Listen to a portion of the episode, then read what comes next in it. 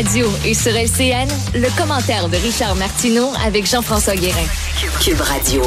Salut Richard. Salut Jean-François. Quand on compare le sort de nos deux Canadiens emprisonnés depuis un an en Chine et euh, de la dirigeante de Huawei euh, qui se promène quand même en relative liberté chez nous, on voit que les droits de l'homme sont pas les mêmes. Hein? Et mon Dieu, c'est pas la même chose. Écoute, on va rappeler l'affaire le 1er décembre 2018. Donc, il y a un an, une des dirigeantes de Huawei, qui est un géant chinois des télécommunications, elle est arrêtée à l'aéroport de Vancouver à la demande des autorités américaines.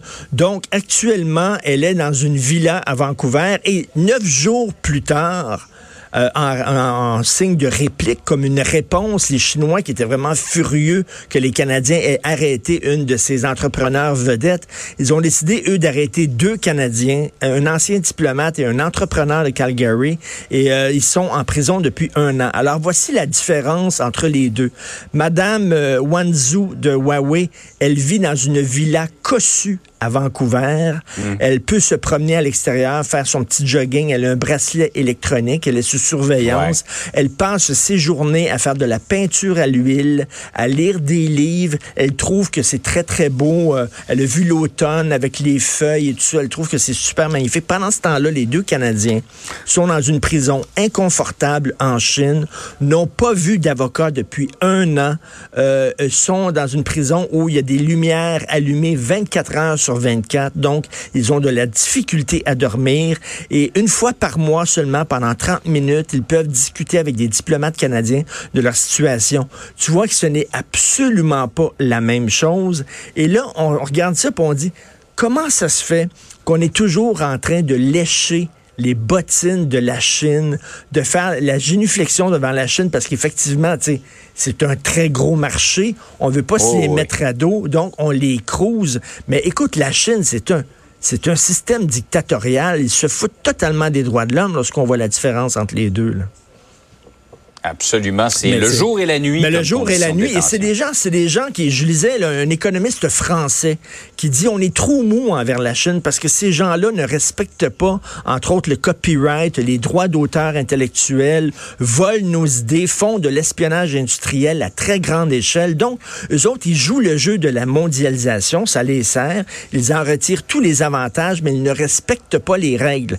Exactement comme en Russie, comme on a vu, là, ils avaient un système de fraude qui avait été installé par Poutine pour tricher aux Jeux olympiques, pour remporter le plus de médailles possible, ce sont des pays qui se foutent des règlements, qui se foutent des règles, euh, qui fraudent devant nous et on est là à, les regarder avec un beau sourire. On peut dire ce qu'on veut de Trump, Jean-François, mais au moins Trump se tient debout devant la Chine et vraiment les regarde dans les yeux et les appelle pour ce qu'ils sont, c'est-à-dire une dictature. Autre sujet maintenant, j'avais hâte de t'entendre là-dessus. Euh, rien, évidemment, on reconnaît euh, l'importance du métier de recteur d'université, mais quand on apprend, selon ce que nous dit notre bureau parlementaire ce matin, qu'il y a certains recteurs qui font trois fois le salaire du premier ministre. Il y a des questions à se poser. C'est quelque chose, Geneviève Lajoie, donc, du Journal de Québec, euh, la rectrice de McGill, 544 000 le recteur de Concordia, 476 000 le recteur de l'Université de Montréal, 450 000 Bref, là, vraiment. Et on dit oui, mais quand même, c'est gros une université, c'est difficile à gérer. Il faut aussi attirer des professeurs prestigieux. On sait que les, les grandes universités sont en compétition les unes contre les autres. Ils veulent attirer le plus de professeurs prestigieux dans l'université. Je comprends ça, mais il faut toujours tenir compte, selon moi, de notre capacité de payer. Là, on paie ces recteurs-là. Puis est-ce que nos, universités sont si bien gérées que ça?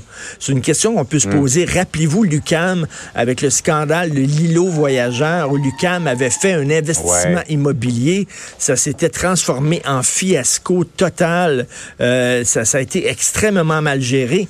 Et rappelez-vous aussi, il y a quelques années, une rectrice de McGill, qui n'est plus en poste aujourd'hui, qui se faisait rembourser des nuits à l'hôtel, des chambres d'hôtel à 1200 dollars la nuit.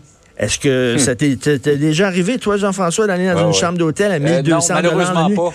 Elle se faisait rembourser l'entretien ménager chez elle. Elle avait une auto payée. Elle se faisait rembourser même le, le, le, paysage, son jardin devant chez elle, puis tout ça, l'entretien, le paysagiste devant chez elle. Écoute, ces gens-là roulent carrosse énormément.